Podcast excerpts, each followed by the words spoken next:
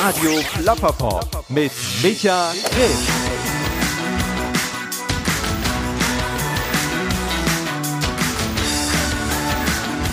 Hi, herzlich willkommen hier bei Radio Plapperpop. Mein Name ist Micha Krisch und ja, das ist jetzt irgendwie gefühlt der drei Millionste, 811.000ste Versuch, dieses Intro einzusprechen, weil entweder klingelt's an der Tür oder mein Handy schellt oder hier fährt irgendein Zug vorbei und versaut die Aufnahme. Ich hoffe, dass ich diesmal einigermaßen gut durchkomme und wünsche euch als allererstes ein frohes neues Jahr.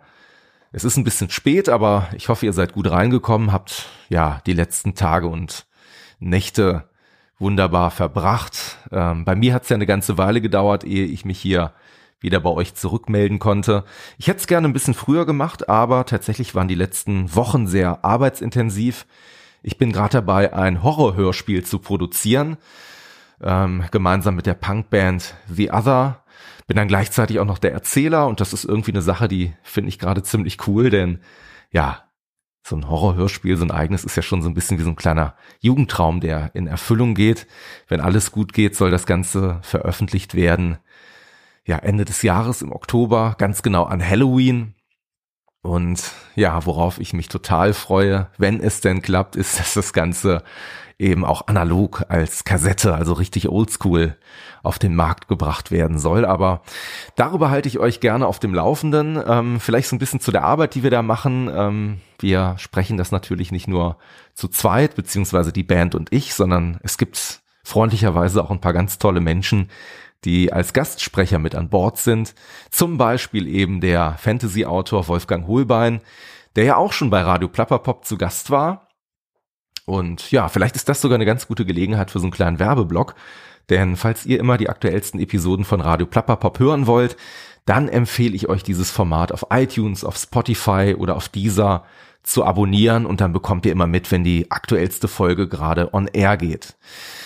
Ja, und neben Wolfgang Hohlbein mit dabei ist unter anderem eben auch Marc Benecke. Marc Benecke spielt einen Forscher, der sich mit dem Okkulten und mit Dämonen auseinandersetzt und auch das war ein ganz interessanter Tag, den wir zusammen verbracht haben. Und wenn es um so düstere Themen geht, wie den Untergang der Welt und Dämonen, dann darf natürlich eine Institution nicht fehlen. Und das ist die Polizei. Und auch hier haben wir jemanden gefunden, der diese Rolle wunderbar verkörpert, nämlich Conny Dax. Conny Dax ist, glaube ich, jemand, den man als Erotikdarsteller, als Pornodarsteller im Kopf abgespeichert hat. Ich meine, der macht das Ganze inzwischen auch schon seit über 25 Jahren. Aber tatsächlich ist das ein Begriff, wo der sehr allergisch drauf reagiert, denn sein Selbstverständnis ist eigentlich eher das eines Entertainers. Und wenn man sich eben abseits von der Pornoindustrie mit seinem Lebenslauf beschäftigt und schaut, was er alles schon im Leben gemacht hat, dann sieht man, dass er schon in jungen Jahren auf der Bühne stand, eben als Frontmann und Sänger der Punkband Patex zum Beispiel, er hat tanzen gelernt, äh, Stepptanz hat er gelernt, macht übrigens heute inzwischen auch wieder Musik nebenbei, allerdings ja weniger Punk, sondern viel mehr, ja, ich würde mal sagen, so Comedy und Schlager.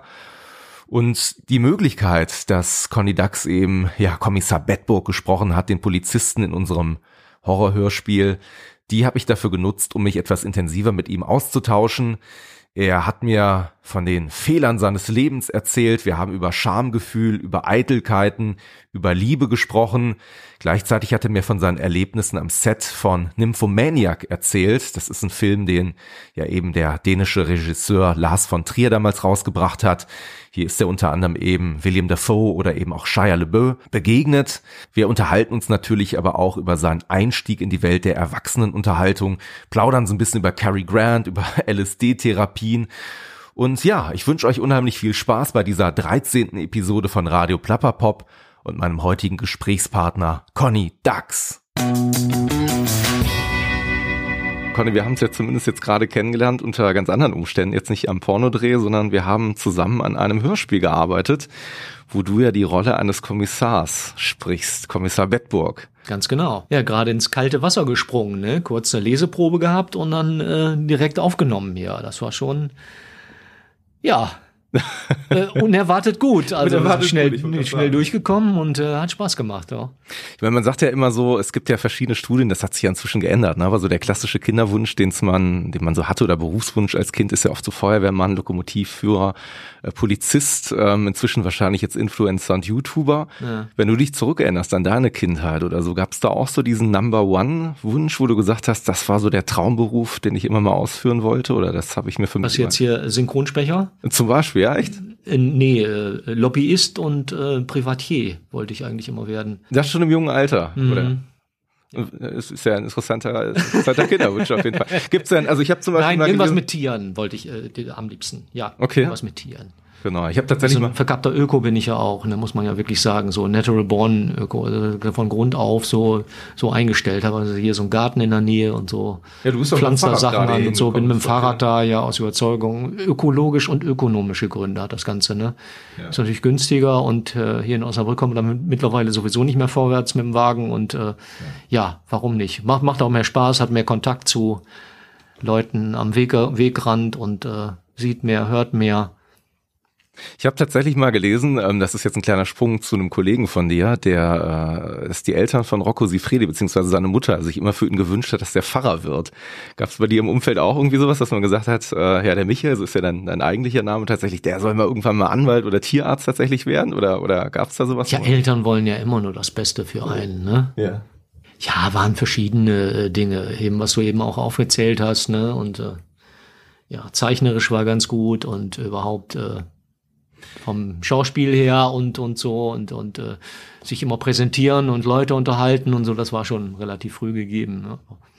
Dass die Eltern das unbedingt äh, gefördert hätten, kann ich auch nicht äh, auch nicht gerade sagen. Aber Ja. so was du zuerst genannt hast, ja Anwalt und Arzt und so weiter, was alle Eltern wahrscheinlich haben. Obwohl bei Rocco wundert mich schon, dass die Mutter nicht schon beim Wickeln hätte sie schon sehen müssen, Mensch, äh, äh, ne?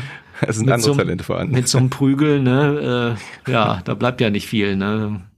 Da Also muss er ja schon Ich in habe den Bereich gehen. Ja. Ich habe tatsächlich gerade deswegen auch gedacht, weil ich Mhm. ja von dir weiß, dass du ja ursprünglich, ähm, du bist ja auch musikalisch gar nicht so untalentiert. Also du hast ja lange Zeit ähm, bei einer Punkband mitgemacht, äh, Patex. Ne? Das hätte ja unter anderen Umständen hätten wir uns auch zusammensetzen können, hätte das jetzt nicht geheißen, äh, der Untergang äh, von The Other und der Fluch von The Other, sondern tatsächlich hätte es auch um das Thema Patex äh, gehen können, richtig? Ja, richtig, richtig.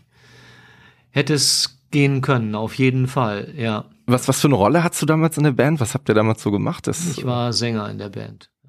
Okay, Sänger und äh, tatsächlich auch Punk und alles politisch oder was war so eure eure Intention damals irgendwie? Du hattest eben so ein bisschen auch erzählt, ihr habt so in Proberäumen tatsächlich abgehangen und dann auch wirklich so Berührungen gehabt mit so Künstlern wie Billy Idol oder so, der dann irgendwie zwischendurch mal bei euch reingeschaut hat, ne? Als ihr dann so Ja, es war im alten Hyde Park.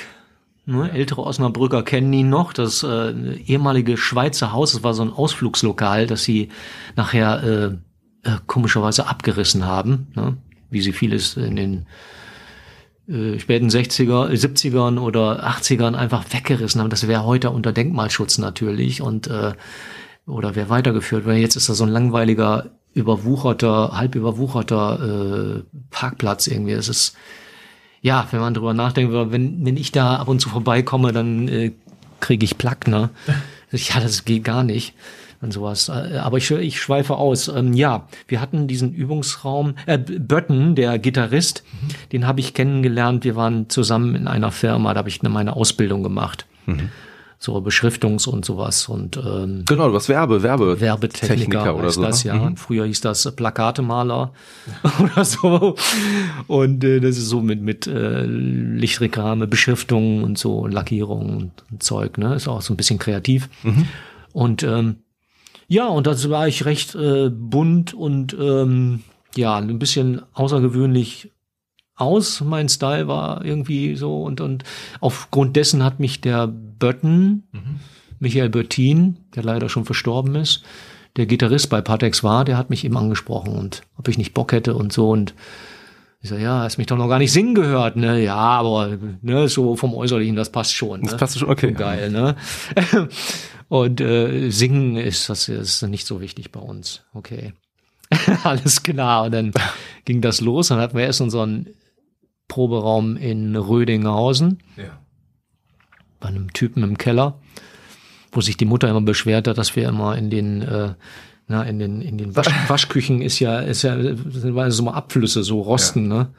Kennt ihr auch, ne? Ja, haben wir mal reingepinkelt und so. Das war der irgendwann zu viel und hat es rausgeschmissen. Ja. Und dann kam Conny Overbeck und hat uns das Angebot unter, äh, Angebot unterbreitet hier, ähm, Alten Heidpark. Cool. Was heißt im Alten Heidpark? Der Heidpark war das ja, ja. einfach damals. Ja.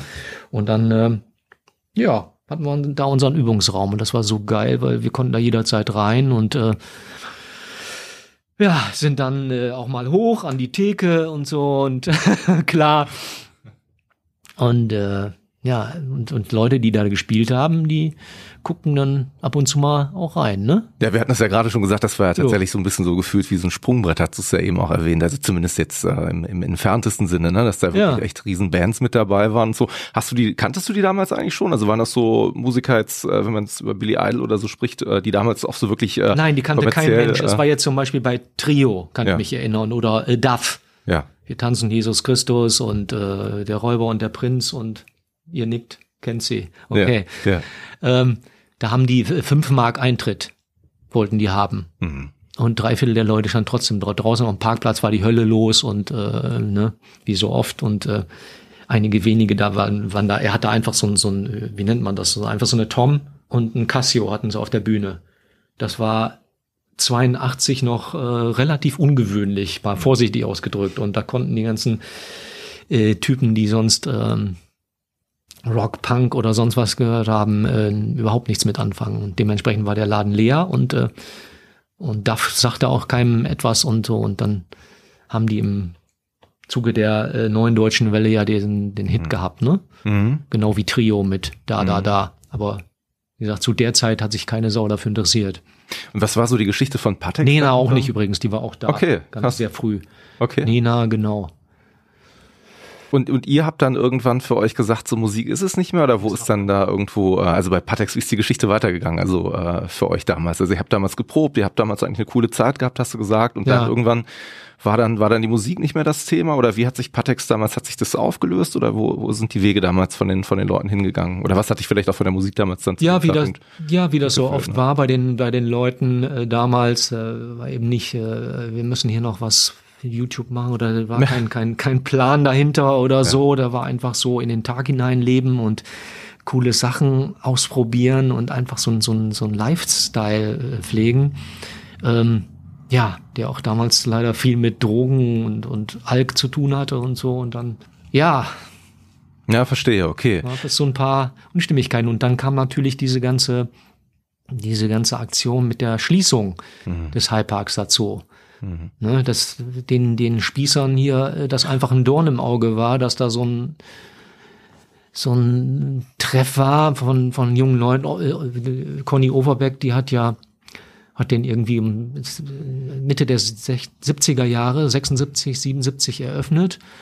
Und ähm, ja, der war im Laufe der Jahre wirklich zu so einem, ja, für die, für die Normalos war das so ein, so ein ähm, so ein, so ein rechtsfreier Raum. Sie hatten keine Kontrolle äh, über das Ding, was da ablief und so. Und das war ja auch schließlich so, so Subkultur in, in, in einer reinsten Form. Und ähm, ja, das war vielen Leuten Dorn, Dorn im Auge. Und da haben die alles dran gesetzt, das irgendwie schließen zu können. Und sind dann mit, mit äh, hm. ja, Bauvorschriften und äh, Lärmschutz oder bla bla bla, ne? Und ja, alles an den Haaren herbeigezogen und das ja, schade, schade, schade. Und dann gab es, gab es wirklich äh, richtig heftige Demonstrationen, was mhm. Osnabrück auch noch nie gesehen hatte, mit, mit Straßensperren, mit, mit äh, brennenden Straßensperren, mit Bands, die sich da eingemischt haben, äh, Black Flag, Dead Kennedys, die dann wirklich mhm. auch, ja, die Band selber oder die Band selber haben das nicht äh, dann propagiert, nehme ich an, aber es wurden plötzlich Flugblätter verteilt, so während des Konzertes hier äh, dies ist die letzte Gelegenheit, Weihnachtsgeschenke einzuplündern. Mit, mit dem Aufruf, alle sollten in die Innenstädte ziehen und äh, in die Stadt ziehen und äh, da eben, äh, ja, alles kaputt debbern und, und zu plündern letztendlich. Hm. Ja, das war so ein Statement. Ich finde bei dir extrem spannend, dass du ja jemand bist, der jetzt auch gerade, wenn du so ein bisschen erzählst, über Osnabrück und dergleichen, du bist ja hier schon echt sehr, sehr eng verwurzelt. Ne? Ich habe gelesen, du bist ja geboren in Georgsmarienhütte. Ne? Das ist so ein Ort, ähm, ich glaube so knapp 30, 40.000 Einwohner. Richtig? So plus minus irgendwie. Und, ja, äh, weiß ich nicht. Okay. Osnabrück hat 160.000, ja, okay. aber äh, Georgsmarienhütte, haben die nicht mehr? Ich hatte jetzt bei Wikipedia mal geguckt. Echt? Kommt mir so wenig vor. Spannend. Okay. Ja, vielleicht habe ja. ich auf der, in der Zeile geirrt. Aber was ich, was ich spannend finde, ist tatsächlich, wenn du so über so eine Entwicklung und so redest, ne, so Punk mhm. und auch dergleichen. Also ich habe ja vor einiger Zeit zum Beispiel mal ein Gespräch auch mit dem Knacki Deuser geführt. Ähm, da gibt's eine gewisse Parallele, da komme ich gleich nochmal drauf zu sprechen, nämlich das Stepptanzen. Ähm, aber hattest du nie als vielleicht Jugendlicher oder Heranwachsender, der auch sich in so einer punkigen Szene, du sagtest gerade rechtsfreier Raum, so ein bisschen bewegt oder wohlgefühlt hat, mal das Gefühl so raus aus diesem Ganzen, zu sagen, ich will jetzt irgendwie nach New York oder nach Berlin oder irgendwie weit weg, weil ich schon das Gefühl habe, dass du jemand bist, der hier sehr eng verwurzelt ist, ne, im Umfeld von Osnabrück. Ja, ja, doch. Und äh, wir sind wir sind viel. Äh, in Berlin waren wir nicht, aber in Amsterdam, das mhm. lag uns damals irgendwie näher. Ne, weil Amsterdam war einfach cool. Und da haben wir mal eine Zeit gewohnt, auch in einem besetzten Haus und haben da so ein paar Gigs gefahren und uns äh, ja mit Jobs über Wasser gehalten und äh, ja, einfach eine coole Zeit gehabt, ne? Das, das schon. Und äh, Berlin war auch so, so eine Überlegung, dass man da hingeht, äh, äh, ja, um dann der Bundeswehr zu entkommen, mhm. zu sagen, ey, leckt mich und so. Ne? Aber da war irgendwie ist es dir geglückt, tatsächlich, ne, der gesellschaftliche ja. Druck, ne, da habe ich mich ja. doch irgendwie, äh, jetzt würde ich's machen, aber damals weiß ich auch nicht. Habe ich hab ich dann letztendlich doch äh, dann durchgezogen. Ne? Und habe dann auch zwei Jahre sogar tatsächlich gemacht. Ne? Aber okay. ich dachte, wenn du da schon hingehst, dann richtig. dahin mussten, äh, nimmst du die in den Tausender im Monat noch mehr mit. Ne? Ja. Hat, ein paar Monate länger machst. Ne? Das war damals irrsinnig, das ging dann auch. Hat sich denn bei dir tatsächlich ein bisschen was verändert in der Zeit? Weil ich habe mal über dich gelesen, ich weiß nicht, ob diese Anekdote oder das Zitat irgendwie stimmt, dass du gesagt hast, für dich nach dem ersten Tag Kindergarten jetzt ist Schluss, ich habe keinen Bock mehr auf die ganze Nummer. Das kam zumindest mal im Interview vor. Ich weiß jetzt nicht, inwieweit das der Wahrheit entspricht oder ob ich dir da jetzt irgendwas versuche in den Mund zu legen. Aber es zeigt ja auch so ein bisschen, dass du an einigen Stellen so ein bisschen ja rebellisch auch unterwegs warst. Ne? Jetzt ist die Frage, was passiert halt, wenn so ein Rebell irgendwie auf die Bundeswehr trifft? Äh, war das dann für dich so eine Zeit, wo du dann gemerkt hast, ah ja, okay, ähm, so ein bisschen Wäsche falten und waschen und so ist irgendwie auch ganz cool? Oder war das dann so, boah, scheiße, jetzt muss ich ja, da durch. war total scheiße. Nee, das habe ich auch sofort gemerkt, dass ich den größten Fehler, größten Fehler meines, meines Lebens gemacht Aber äh, ja gut, ich habe dann, äh, ja, habe mich dann viel verpisst und so und das hm. Ganze so als, als Abenteuer genommen. Und vieles war ja auch, war ja auch ganz lustig. Ne? So mit Übungen ein bisschen rumballern und so. Das hat mir dann schon gefallen. Ne? So Action-Häuserkampf in Hammelburg oder so, ne? Das ist dann gesondert trainiert, war ja auch bei so einer, so einer Einheit, die da dauernd irgendwie auf Übungen war, Munsterlager, Sennelager und okay. äh, ja, und da ging es schon zur Sache, ne? Und wenn man mal so Gammeldienst hatte in der Kaserne und so, dann haben wir uns halt eine schöne Zeit gemacht und so. Und dann, wenn ich da zum Beispiel das Wachlokal äh, als ähm, ja, wie sagt man denn, Führungskraft als, als äh, Verantwortlicher dann okay. aufgrund des höheren Dienstgrades nachher äh, mal innehatte, ne, dann ja. ging es echt locker zu. Ne? Okay, also du warst wahrscheinlich jemand, wo man sich sehr gefreut hat, wenn man irgendwie mit dir zu tun hat. Ja, wenn man mit mir Streife gegangen ist zum Beispiel. Ja, genau. ne? Ich habe immer nur geguckt, wo können wir uns hinpacken oder wo ja. ihr, ne? Ja. Turnhalle, Turnhallenschlüssel besorgt und da dann hingelegt, zwei Stündchen und so. Ne? Weil ich habe mir einfach gesagt, wenn ich jetzt Streife gehe und ähm, also es ist ja beides scheiße. Also wenn ich, wenn ich, ähm, eigentlich ist es Mist, wenn einer rübergeht und äh, klauen etwas und ich sehe das nicht. Ja. Aber ähm, das andere ist wesentlich schlimmer, wenn wir jemanden erwischen und du hast da so einen Heißsporn dabei, der wirklich dann entsichert und, und draufhält. Ne? Ja, klar. Auf einem Jugendlichen, der da wahrscheinlich nur eine Mutprobe machen wollte oder so, ne? gar nicht auszudenken.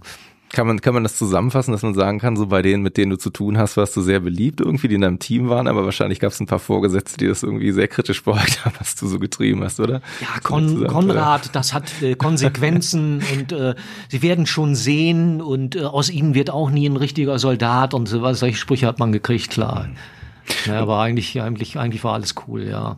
Dann habe ich gelesen, dass eigentlich so ein bisschen so dieser künstlerische Weg sich ja doch bei dir weiterentwickelt hat. Du bist ja dann am Konservatorium auch in äh, Osnabrück hier ausgebildet, ne? Wenn das, wenn das so stimmt im Bereich, äh, was ich gelesen habe, Schauspiel, Tanzunterricht, ne? Was du sogar. Ja, Stimmbildung hattest. und Gesang hm. so ein bisschen gemacht, ne? Aber die eigentliche, die eigentlichen Ausbildungen, die kamen nachher mit äh, guten Leuten, wie äh, zum Beispiel einem David Shiner. Mhm der uns bei Pom Duck and Circumstance trainiert hat. Mhm. Ja, das war richtig intensiv und so, weil da auch ähm, ähm, da war eine eine Show, ich weiß nicht, deine Zuhörer das kennen, obwohl die gibt's ja immer noch. Welche, welche ist das? Pom Duck and, and Circumstance. Okay. Das Restauranttheater von Wodatz und Roncalli. Ah, okay. Mhm. Mhm. Na, das geht darum, dass ähm, das jetzt ein, ein etwas, etwas plüschiges Ambiente. Mhm. Spiegelt Palast hieß das damals, in München Riem mhm. war das aufgebaut. Varieté äh, mit, mit, mit einer, einer Band und, und äh, Künstlern, Artisten, mhm. ähm, Clowns. Mhm. Ja, und du hast tatsächlich, glaube ich, sogar Stepptanz in dem Umfeld äh, gelernt, weil das ist Nein, das war im, im, im so. Robinson Club. Im, im, äh, da wurde eine, eine Choreografin, die okay. uns in Choreografie und unter anderem auch Stepptanz okay. unterrichtet hat. Ne? Ja, das war die Parallele, die ich zu Knacki Dorser gesehen habe, weil er mir damals ein bisschen erzählt hatte, klar, so ein bisschen angefixt jetzt durch so Leute wie Fred Astaire und so, ne, irgendwie, ähm, ne, wo man gemerkt hat, hey, cool, ne, das ist ja schon irgendwas ganz Besonderes irgendwie. War das irgendwie ist bei dir auch so dein, dein, dein Thema, wo du gemerkt hast, so alte Filme gesehen, das würde ich gerne können? Oder, oder wie bist du da so ans Stepptanzen gekommen? Nein, das war äh, spezifisch auf die, äh, auf die Shows, äh, die wir da gemacht haben und äh, die mussten in Nachtproben eben in relativ kurzer Zeit eingepaukt werden und dafür haben die hochkarätige Leute eingeflogen. Mhm. In den Robinson-Clubs. Glaubt man so gar nicht. Man denkt immer, da machen wir jetzt, jetzt so ein Bingo und so ein paar Sketche gemacht und ein bisschen rumgealbert und fertig. Nee, das ist ganz schön anspruchsvoll und da geht's richtig zur Sache. Ne? Und Hast du das nochmal gemacht eigentlich so für dich? Oder ist das jetzt so eine Nummer, wo du sagst, so Steppen, da habe ich eigentlich die Schuhe in den Keller geschmissen, als die Nummer irgendwann durch war. Die habe ich seitdem nicht mehr angehabt. Weil ich finde, das ist so eine Kunst, die ja so ein bisschen gefühlt irgendwie, ich weiß nicht, so in Vergessenheit geraten ist. Ne? Ja. Es gab ja wirklich mal so eine ganze Filmphase, wo irgendwie die Leute ja. gesungen, getanzt haben. Ne? Fred Astaire, wie gesagt, so, ich glaube, Cary ja. Grant wahrscheinlich auch irgendwie und all die dazugehörten irgendwie. Und klar, ne, es ist irgendwie so. Cary Grant hat gesteppt? Ich bin mir unsicher. Also er war ja auch so ein multitalentierter Mann zumindest. Er kommt also gesungen, aus dem, aus dem äh, Artistikbereich. Genau, ne? also so, ne? getanzt hat er auf jeden Fall. Also genau wie, ähm, wie, wie Charlie Chaplin und Buster genau. Keaton und so. Ne? Ja, genau. Aber äh, gesteppt äh, bin ich mir nicht sicher. Vielleicht will ich mir das auch gerade bei ihm ein, wobei ja. ich traue es ihm ganz gut zu. Ne? Das ist ja auch so jemand, der irgendwie gefühlt sämtliche Disziplinen eines eines ja Entertainers oder so, wie sollte man es auch. Er kommt aus England, ne? Ursprünglich. Archibald Leach oder so, ne? Wow, da bist du echt sehr gut informiert. Also ja. Gibt so ein Zitat von ihm, was mir immer so hängen geblieben ist, was ich immer ganz cool fand. Äh, deswegen mag ich ihn eigentlich ganz gerne, weil das passt vielleicht auch so ein bisschen. Alle wollen Gary, Gary Grant sein. Ganz Manchmal genau. will ich das selber Manchmal will ich das sein, selber auch ganz genau sein. Ja, ja richtig, absolut. Das, das macht ich immer total. Ange angeblich haben ihn die Kennedys auch schon mal angerufen, nur um seine Stimme zu hören und weil die den absolut cool fanden und äh, ja, das ist, ist ja jemand, der auch sehr stark von diesem Image oder diesem Bild irgendwie gelebt hat, ne, was der nach außen gebracht hat. Wir haben ja eben ein bisschen über, womit fühlt man sich wohl und unwohl gesprochen. Der hat eine LSD-Therapie gemacht, ne? Ja, genau. Psychotherapie. Genau, da habe ich auch gelesen. 65 war LSD noch ähm, durchaus anerkannt als ja. probates Mittel. Ne? Und ich glaube, der war da auch sogar ziemlich zufrieden mit, mit den Ergebnissen, so ich das mal gelesen habe, weil ich tatsächlich mal so einen Artikel drüber gelesen habe über LSD und Cary Grant und äh, der hat da so ein paar Erlebnisse gehabt, die wirklich für ihn wohl irgendwie bahnbrechend waren. Aber ja, ich finde es an bestimmten Stellen auch immer sehr tragisch, ne, wenn du irgendwie hörst. Eine Live-Schalte hier. Ja, genau. so, geh mal live hier auf. Genau, wir sind hier nicht allein im Raum. Es gibt, so. hier, es, ja. gibt, es gibt hier noch jemanden, das Faktotum. Äh, Faktotum, nennen genau. wir ihn mal. Genau, der hier dafür sorgt, dass wir das ein oder andere Bild von dem, was wir hier machen, tatsächlich ja. auch nach außen gehen können. Aber tatsächlich. Der auch genau ähm, sagen kann, wo ich an gewisser Stelle, der einen großen Teil meiner Karriere mitgegangen ist, sage ich mal, und der jetzt ganz genau weiß, wann ich Scheiße laber der dann sozusagen Wird dann äh, einschreiten, genau. die Grenze geht. Aber ich wollte gerade sagen, bevor wir über den gewissen Teil deiner Karriere sprechen, der irgendwie, ich glaube, inzwischen auch 25 Jahre angedauert hat oder irgendwie 25 Jahre sogar andauert. Irgendwie, du bist ja im 25. Jahr. Gibt es tatsächlich noch so ein paar Dinge, die ich in dem Zusammenhang gerade so ganz spannend finde. Denn von dir weiß ich ja auch, ähm, dass du jemand bist, der eigentlich sich selber als Entertainer am ehesten beschreibt. Ne? Das ist, äh, du bist ja jemand, ich meine, klar, man, man kennt dich jetzt irgendwie oder man packt dich immer gerne in die Schubladen und sagt, das ist der Pornodarsteller Conny Dax oder Pornostar, ist ja genau das, was man dir, ich glaube, die FAZ hatte sogar mal irgendwann im Artikel geschrieben, der letzte Der seiner letzte Zunft. Seiner Zunft, ja. Genau, ne? Und Okay. äh, das fand ich dann irgendwie ganz spannend, aber du selber äh, bist ja jemand, der eigentlich sagt, das, das lehnst ein bisschen ab, ne? Also, wenn ich das so verstanden habe, diesen, diesen Begriff Pornodarsteller, du siehst dich eigentlich ganz anders, ne? Auch im, im Selbstverständnis.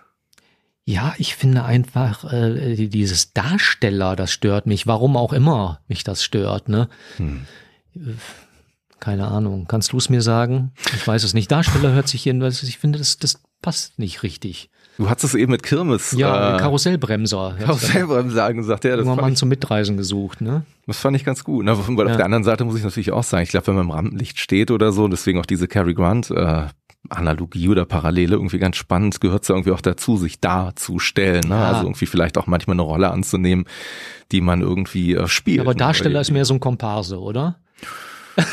ist jetzt, also wie gesagt, würde ich jetzt auch nicht so als, als, also Star klingt irgendwie schon besser, finde ich. Also wenn man das jetzt irgendwie. Nein, in ich war auch einfach nie, packt. nie so einfach nur ein, ein ähm, äh, willfähiger Gehilfe von irgendwem.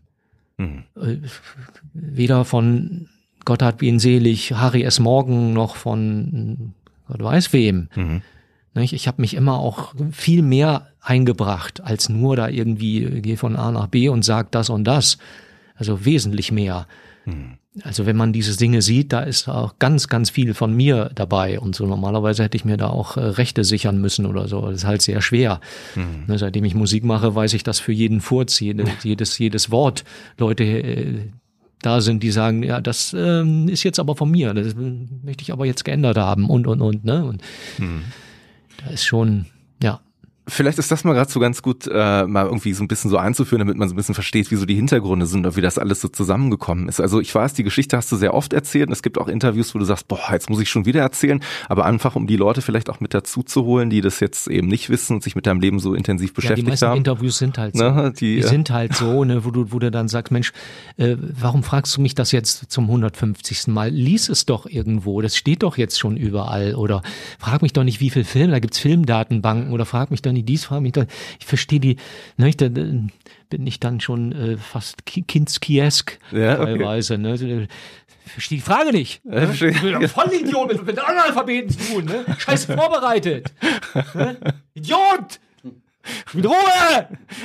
Jetzt wäre so der Moment, wo, das, wo, dein, wo dein Kollege eingreifen könnte. Nein, Quark, aber, äh, selber die Erfahrung schon gemacht. Also siehst du, ja, aber hast es, auch schon einen auf die Hörner gekriegt. Also ich finde es tatsächlich unheimlich ähm, interessant zu hören, was du, was du bist ja, ich würde dich mal als sehr neugierigen Menschen beschreiben. Ne? Also ich meine, du bist ja unheimlich viele Wege gegangen, hast ja irgendwie musikalisch in dich, also bevor wir jetzt noch weiterkommen, ausgetobt, hast dann irgendwann gesagt, so hey cool, Werbetechniker, irgendwie interessant, ist ja auch was Kreatives, das wird mir irgendwie Spaß machen. Ja, aber nicht kreativ genug, leider. Ist das eine Sache, die du dir selber einredest oder die andere dir eingeredet haben? Weil ich zum Beispiel daran glaube, dass eigentlich jeder Mensch von Grund auf kreativ ist und dass dann irgendwann so ein Punkt kommt, so ein einschneidendes Erlebnis, wo irgendeiner sagt, ey, du bist nicht kreativ, die anderen können das alle viel cooler. War das bei dir die Nummer? Weil du es gerade so sagst, äh, ich bin nicht kreativ genug. Das klang gerade so ein bisschen, als hättest du da mal. Nein, das, das war, der Job war nicht kreativ. Ach, der genug. Job, okay, oh, sorry, sorry. du gerade meintest, hier. Werbetechniker, kreativ Okay. und so, ne, das war mir äh, nicht kreativ genug. Das ist halt Okay. ein Handwerk und so weiter. Da Ja. hast du nicht viel Raum Ja. äh, kreativen und das äh, hat mich sehr gestört. Und die Kreativität hast du eigentlich ausgelebt dann, ähm, du warst Animateur im, in, in Robinson-Clubs eigentlich, ne? Ist das, ist das so eine Phase, die wirklich mehrere Jahre angedauert hat? Oder ja, war ja, das, das, war so? eine Phase, die mehrere Jahre angedauert und dadurch habe ich die Kontakte in in die Szene zur Szene bekommen und auch äh, ja zu vielen inter interessanten Job letztendlich Ja, Job Jobs letztendlich wie zum Beispiel im Deutsch ist Synchronsprecher. schon schwer ne Genau, ja, ja. gurgeln ja Genau. Aber ähm, War das denn bei dir so eine Nummer? Ähm, das finde ich jetzt ganz interessant, äh, wo du gesagt hast, ähm, du machst, ich sag mal ganz blöd, den harten Cut. Also sprich, äh, ich hänge jetzt meine Animateur-Karriere an den Nagel und fange was Neues an, stürz mich da rein. Oder hast du das ein bisschen so peu à peu gemacht, dass du gesagt Ja. hast, ich teste mal erstmal, wie weit das Ganze geht und ob ich mich wohlfühle und Ja, nix? ja. Darf ich auch mal was sagen? Ja, sehr gerne. Dafür ist das zweite Mikro da. Also fühl dich frei. Nein, Quatsch. Nein. Ja. Ähm, was war die Frage jetzt? Ach ja, nein, das war so, äh, so peu à peu. Ja. Nicht, man hat äh, einige äh, Visitenkarten gekriegt, äh, ne, einige viele Visitenkarten gekriegt und ähm, ja, das nach und nach wahrgenommen und letztendlich wollte man das nicht auf, also ich wollte das nicht aufgeben, Ja. sondern wollte einfach die, die tollen Sachen mh, dann zwischendurch machen, was die ja auch äh, super bezahlt wird, war Pom Tuck and Circumstance, die dann, die da 95 äh, mir angeboten wurde. Das waren natürlich äh, Jobs, die waren äh, mega bezahlt. Nicht? Das waren, äh, wir haben im Park Hilton gewohnt, Mhm. äh, da die äh, mit, mit äh, irgendeiner Zigarettenmarke und Ferrero irgendwie äh, Träger hatten, haben wir da in der Richtung auch immer viele Geschenke bekommen und dann, äh, ja, pro Abend hat's dann auch vier oder 500 Mark gegeben und ich war da einer, einer der schlecht bezahltesten noch, ne, weil ich war der Einzige, der nicht da irgendwie vom Fach war, glaube ich. Und ähm, ja, und das waren dann so 12, 15 Shows im Monat. Wie gesagt, und um, um die Wohnverhältnisse muss man sich auch keine Gedanken machen. Ne? Also ich- schlechtere Buden als im Park Hilton. Ne? Kann man wohl so sagen. Da wiederum waren viele Rockstars damals, die Rock am Ring waren und so. Und äh, ja, partymäßig ging's da auch gut ab, war ja direkt auch am, äh, am ähm, hier dieser Garten, wie heißt er da, am chinesischen Turm in, im, im, in München. Englische Garten. Der Englische, Der okay. englische Garten, ja, das war also Mhm. Spitzenzeit, ne?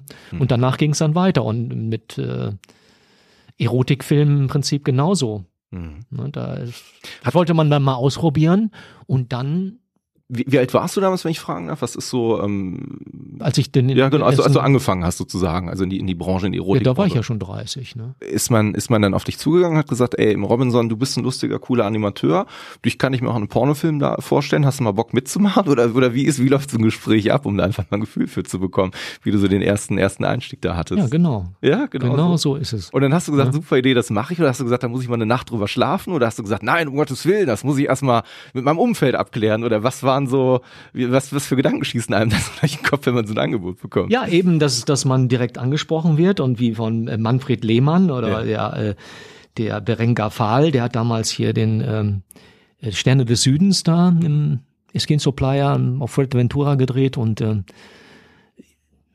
diese Leute, die einen da auch bestätigt haben, was, Mensch, ihr macht da Shows, Mensch, du bist ein Top-Typ, ne? Und, und äh, da kann man doch was, oder muss doch was draus machen und mach mal, mach mal, mach mal, mach mal. Oder Steffen Mandel, der uns da trainiert hat, unter anderem, äh, sagte, Mensch, äh, ne, gib mal Gas in der Richtung und ja.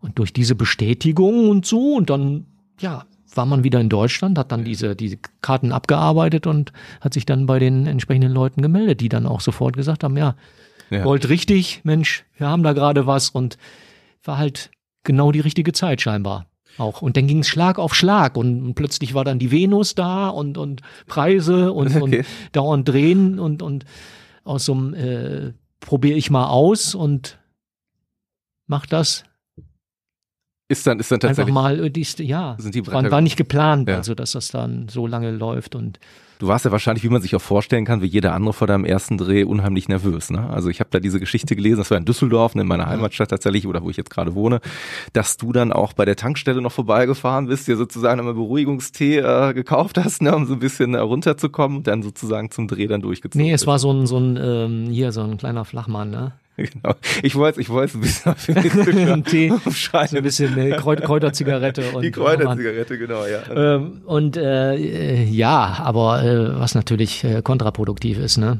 Man sollte da schon ganz klar und ganz gefestigt und genau straight hingehen, ne? Man, man ist schnell drüber, ist schnell drüber und dann, dann wird's richtig, richtig übel, ne? Wenn man dann so den Überblick verliert, ne? Aber zum Glück war alles, alles safe. Da war im, im Neandertal, Okay. Ja, genau. Das ist ne? ja gar nicht so Die schlecht. Eule Die Eule, okay. hieß der Club. Ja, und dann ich mir die unglaubliches Kopfkino ohne Ende. Da ja. ist jetzt hier die, die, die coolen Pornotypen, ey, und alles so, ähm, ja, generalstabsmäßig und alle stehen da schon diesen und hab acht und, und, äh, ne, und die, die Vögelmaschinen und so, ne. Mhm. Ja, und dann war das wie so ein, wie so ein, ja, wie so ein, so ein Kaffeekranz Echt? und so da draußen saßen. Da war schönes Wetter, ne? Die saßen da alle okay. Tisch rum, ne? Und, und familiär und so und ach, hallo, du musst der so und so sein, ne? Und äh, ja, alles klar. Und die hat uns schon von dir erzählt und so und ist es, ist es denn, also ich frage jetzt mal, ist es denn bis heute immer noch so, weil ich mir durchaus vorstellen kann, ich meine, gut, ich kenne das ja vom Film oder so, ne? Da ist mhm. ja jede Minute zählt ja Geld, ne? Da ist ja nicht so, es ist ja, es ist ja, man muss ja auch unterm Strich sagen, es ist ja kein Vergnügen, nur es ist auch Arbeit, ne? Das heißt, man muss irgendwie abliefern, man muss präsent sein, man muss irgendwie Leistungen mitbringen. Ähm, ist es denn bis heute noch so in der Branche geblieben, dass man sagt, naja, du gehst da hin und das hat immer noch diesen familiären Touch? Nein. Das ein bisschen, nee, okay. Hm, das, wie, wie hat sich das ganz verändert? Klar, oder? Nein. Ähm, du hattest früher, ja, obwohl das gar nicht so lange her ist, wie ich finde, äh, war es doch eine ganz andere Zeit. Ne, die Wertschätzung und so, dieses, ähm, ja, der braucht jetzt seine Ruhe, der muss erstmal, äh, äh, der hat keine Erfahrung und den müssen wir erstmal ranführen mhm. und, und äh, Mensch, aber da sehe ich was in ihm, gerade auch so Leute wie Harry S. Morgan und so, die dann gesagt haben, Mensch, das Kerlchen, äh, kann ich mir gut vorstellen, ne? Den, den ziehe ich mir ran sozusagen oder so, ne? Da hatte ich den Eindruck. Mhm. Ne? Und man hat die Gelegenheit bekommen, so ähm, an sich zu arbeiten und zu wachsen und ja, da diesen, diese Skills zu entwickeln, ne? Ich habe tatsächlich ähm, für das Interview jetzt ein paar Interviews auch gelesen. Ich hatte ihn eben ja schon genannt äh, mit Rocky, Rocco Sifredi, der ja irgendwann mal äh, ein Zitat losgelassen hatte, der gesagt hat, vielleicht passt das auch zu dem, was du gerade sagtest. In der heutigen Branche macht man Sex nicht mehr wie ich, äh, so wie ich. Diese Leute haben keine Leidenschaft mehr, sie sind wie Maschinen. Ähm, das klingt ja so ein bisschen tatsächlich auch in diese Richtung, dass sich da alles ein bisschen nicht mehr so sanft anfühlt, wie es vielleicht mal ganz am Anfang deiner Karriere war, sondern dass da dann auch tatsächlich sich das Business gewandelt hat, ne? Ja, ich habe ich meine, an den Sets, wo ich in Deutschland bin, äh, meistens, ähm, gerade bei Beate Use TV oder so, da machen wir auch schöne Sachen und Soft und so weiter, ne? Da ist das noch annähernd so. Mhm. Da versuchen wir die Atmosphäre auch so zu halten und so und, und, und menschlich und dies und das. Ich habe aber von äh, Drehs gehört, gerade in Prag oder in Budapest oder so, wo nur dieses, ähm, ja, dieser Druck da ist und mhm. wo die, wo die äh, den Leuten nahelegen, dass sie auch die, sich die, die Dinge hochspritzen und so, mhm. ne? Ich weiß gen nicht genau, was die sich da äh, ich kann's auch nicht injizieren, aber es scheint wohl äh, Spritzen zu geben, die da so, ein so ein äh, Betonständer da okay. gewährleisten und so. Und ja, und ähm, ja, so weit würde ich nicht gehen. Da habe ich auch keinen Bock drauf, irgendwie so, wenn das nur so. Ja, ich glaube tatsächlich auch, dass das dich ja sowieso eine ganze Menge mehr ausmacht, sonst wärst du ja immer seit 25 Jahren nicht in der Branche irgendwie erfolgreich unterwegs. Würdest du denn. Ich bin ja so ein Average Guy auch, ne? Ich meine, würdest du denn. Ich bin ja kein Rocco Sifredi oder sonst was. Für so einen normalen Typen ist das ja echt schon ungewöhnlich, ne? Da so lange dabei zu sein und so. Hast, hast du dir selber mal die Frage gestellt, woran das Ganze liegt? Also ist es so, dass du jetzt für dich irgendwie sagst, ähm, keine Ahnung, ich bin frühzeitig eben durch mein schauspielerisches Können irgendwie in eine Situation gekommen, die mich von anderen unterscheidet? Oder ist das für dich dir selber manchmal ein Mysterium, wie man so lange tatsächlich, also ich meine, man muss ja ganz offen sagen, auch wenn du da immer so ein bisschen abwiegelst, also es ist ja nicht ohne Grund so, dass eben FAZ sagt, der letzte Sahn ist seiner, seiner Zunft oder dergleichen. Der letzte ne? Mohikaner. Der letzte Mohikaner, genau. Äh, also, ne, ja, für so eine, vielleicht so ein, so ein bisschen so eine, so eine ja, so eine Glaubwürdigkeit oder so. Realness. Würdest, würdest du sagen, ähm, oder vielleicht fange ich mal einfach ein bisschen anders an ähm, zum Thema Realness und dergleichen. Wir haben ja eben ganz kurz ähm, so ein bisschen darüber gesprochen, über deinen Werdegang, über Vorstellungen, jetzt auch gerade als die Mikros eben noch aus waren, hatten wir eben durch die Aufnahmen hier mit Kommissar Wettburg und so diese ganzen Themen. Wie stellt man sich so ein bisschen vor, wenn du irgendwo unterwegs bist ne, und Leute tatsächlich sagen, ey, der Conny ist ein Kumpel von mir oder so, wie, wie stellst du dich anderen Leuten vor? Also wie, wie, ähm, wie beschreibst du, was du machst oder wer du bist? Ja, gar nicht. eigentlich. Okay, ja. weil, weil keiner fragt oder, oder weil du dich nur in Kreisen bewegst, wo jeder sowieso weiß, du bist der Conny Dax oder, also ich habe tatsächlich mal überlegt, ähm, also ganz offen, das ist jetzt eine, ist jetzt eine Richtung, die hat jetzt auch gar nichts mit Porno oder dergleichen mhm. zu tun, sondern eigentlich äh, finde ich das immer extrem schwer, ähm, aus einer Situation herauskommt. Du bist ja jemand, das muss man ja auch sagen, du machst da noch Musik nebenbei, du moderierst, du machst da eine ganze Menge andere Sachen so, ne? Und ich fühle mich da auf eine bestimmte Art und Weise dem Ganzen auch sehr verbunden. Ich schreibe ein paar Sachen, wir machen dieses Hörspiel zusammen und so. Und ich finde diese Frage, wer bist du eigentlich, was machst du eigentlich, immer extrem schwer zu beantworten, weil entweder denkst du, du machst die Schublade jetzt so weit auf und sagst, wenn du eine halbe Stunde Zeit hast, können wir mal so ein bisschen versuchen, die Spitze des Eisbergs zu beleuchten. Ja. Oder du sagst irgendwie so ein, so ein, ja, ich, im weitesten Sinne bin ich Künstler oder, oder hast du da so, ein, so, so eine Nummer, wo du sagst, das ist deine Antwort auf diese Frage, wenn Menschen irgendwas von dir wollen und sagen, den Typen kenne ich nicht, ich will den aber irgendwie greifbar für mich machen. Hm. Ja, das sehe ich, äh, sehe ich ähnlich. Äh, also fällt dir auch schwer, willst du sagen? Nein, nicht schwer, aber man gewöhnt sich im Laufe der Jahre äh, ab so ein bisschen. Ne? Hm. Da immer das Fass aufzumachen oder die Schublade aufzumachen und da ne, ein bisschen mehr Zeit hast. Ja, okay, verstehe. Gibt's denn, gibt's denn bei dir so, ich sag jetzt mal so typische Klischees oder irgendwie ähm, Missverständnisse, die für dich so typisch sind oder Vorurteile, denen du eigentlich immer regelmäßig so begegnest? Also wenn du vielleicht über die Industrie oder über dich dann auch sprichst, wo man sagt so, boah, jetzt kommt hier schon wieder einer um die Ecke, der das und das von mir erwartet oder denkt oder. Ja, die Leute wollen eigentlich ihr Bild so bestätigt haben, was sie von der Branche haben. Wie würdest du es beschreiben? Also was ist so, wenn du glaubst, dass das stereotype Bild, also ja, das ist das, was wir auch verkaufen. Wir, wir, äh, wir, also ha wir, haben das oder, ganz oder? gut äh, transportiert scheinbar. Wir haben die Illusionen sehr gut verkauft. Hm. Ja, weil die Leute glauben das ja das ist, das ist ein guter Punkt. Ich komme ein bisschen aus der Zauberei. Also das ist ja auch so ein ja. bisschen mein Hintergrund und irgendwann stößt man auch so ein bisschen an diese Grenze, äh, wo man sagen muss, naja, also einiges von dem, was wir machen, ist tatsächlich Magie und äh, lässt sich vielleicht nicht mit dem normalen Menschenverstand begründen, aber in vielen Fällen ist auch eben Handwerk mit dabei oder es sind einfach ja. Dinge dabei, die, ähm, ich weiß nicht, also als Zauber hörst du dir halt öfter diesen Spruch an, so nach dem Motto irgendwie, oh, halt dein Geld fest, ne? dann sag ja. ich, ich bin kein Dieb, weißt du, ich bin hier, um den Leuten was zu geben, nicht um den Leuten was zu nehmen, ne? Und ich kann mir vorstellen, dass es in deiner Zunft wahrscheinlich ähnlich ist, dass die Leute sagen, oh, da kommt der, der ja, was heißt wie Zunft? Ich meine, das ist im, im Allgemeinen beim Film. Wer will denn so genau wissen? Nicht, das, ja. Wir wollen doch unsere Helden. Wir wollen doch nicht, dass, dass der in Wirklichkeit eine Bratwurst ist oder so. Das will man doch gar nicht hören. Ne? Das ist doch, wir verkaufen Illusionen. Entertainment. Unterhaltung. Unterhaltung, ja. Nicht mehr und nicht weniger. Ne? Aber ja, und wir wollen das alle gerne glauben, dass es so ist mhm. dass man Frauen auf der Straße anspricht und dass die da auch mitgehen und, hm, und mal eben eine Nummer durchzieht. Das geht vertraglich schon allein gar nicht. Du musst einen Test haben und du musst einen Vertrag abschließen. Trotzdem kommen Leute zu mir und fragen mich, wie wir das machen. Mhm. Mit dem Straßenflirt zum Beispiel. Wie das funktioniert. Ich sage, Alter, willst du mich verarschen? Ja. Hm? Wie das funktioniert. Ja, er hätte schon mal eine geknallt gekriegt, als er das äh, auch mal ausprobiert hat. Das wollte ich mich gerade fragen. Ich habe jetzt überlegt, welche Frage kriegst du über einen Tag oder was über einen Monat öfter ja, genau gestellt. Ne? So, genau so.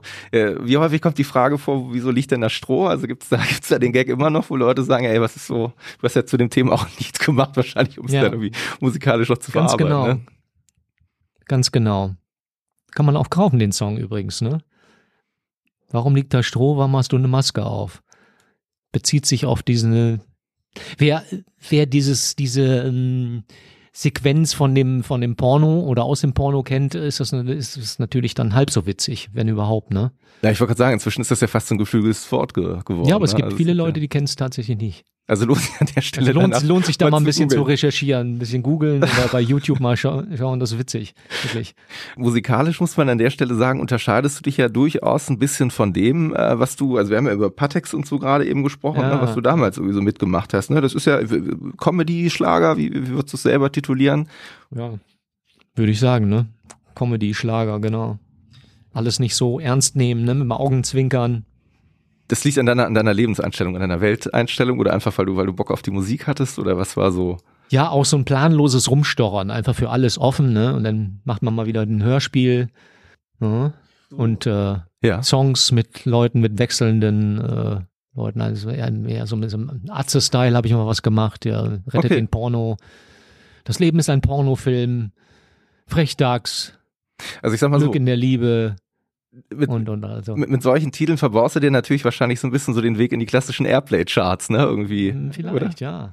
Ist Ja, mit, mit Porno darf nichts vorkommen. Deswegen meine ich ja, eine gewisse, ich, gewisse, gewisse Zensur ist ja noch drin irgendwie. Ja. Hast du dir für, für dich mal überlegt, ich meine, nach dem, nach dem Hintergrund, den du auch so ein bisschen hast, und es ist ja nicht unüblich, weil äh, wir hatten eben kurz über Mia Julia gesprochen, die am Ballermann unterwegs ist jetzt Mhm. mit ihrer Musik, aber es gibt ja durchaus auch, auch Geschichten, äh, äh, Michaela Schaffrath alias äh, früher Gina Wild, die ähm, auch ins, ins Theater sehr stark gegangen ist. Theresa Orlowski hattest du eben auch angesprochen, die später auch sehr stark im, im Geschäftsbusiness äh, drin war. Ich glaube, äh, Dolly Buster betrifft das ja auch, von der gibt's ja in Düsseldorf, ich weiß gar nicht, ob es die noch gibt, die, die Foodketten oder so, die sie mal hatte. Hattest du für dich auch mal gesagt, so, ey cool, ich würde vielleicht nochmal gerne meine Fühler nochmal eine bestimmte Richtung stärker ausstrecken, das wird mich jetzt sehr reizen? Oder? Ja, in alle Richtungen, natürlich. Ne? Aber hier so äh, k- kleinen Blondchen, denen gesteht man natürlich eher zu, irgendwie äh, gefallene Engel zu sein und äh, wo es eigentlich gar nicht so gemeint war und wo böse Produzenten, die äh, auf irgendwas gestoßen haben, was sie jetzt bitter bereuen und womit sie auch nichts mehr zu tun haben wollen. Du verstehst, was ich meine. Weißt du, so wird das anschließend dann immer dargestellt und äh, als äh, zierliche Frau kann ich mich auch äh, schön in Talkshows hinsetzen und sagen, ja, was da gelaufen ist, also ich bin lediglich von meinem Ex-Mann oder von, von dem und dem Produzenten auch nur benutzt worden und ich fühle mich so schlecht dabei und ich habe auch, auch dann Therapie. Das mach mal als Typ. Ne? Typen sind immer äh, Täter. Ne?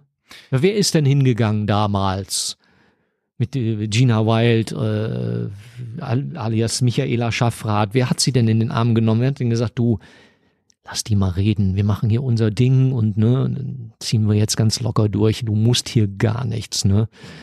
Lass dir weder von dem und noch von deinem, deinem Mann was erzählen, ne? was will der denn und so, ne? Du Mhm. musst das doch hier wuppen und so und ne, bla bla, ne? Dann gehen wir auf ihre Seite. Dann habe ich sie bei Sky Sharks wieder gesehen.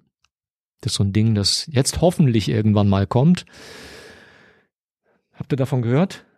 Könnt ihr auch mal bei, bei, äh, okay. bei die haben Ja. Crowd, äh, Crowd, Crowdfunding. Crowdfunding gemacht. Ja, okay. 2015 schon ist ein Trailer erschienen. Skystar, das wird dir auf jeden Fall zu sagen. Der ähm, eine eine Nazi-Geheimwaffe, ne? Zombies Okay. auf Haien reiten, durch die Lüfte reitend.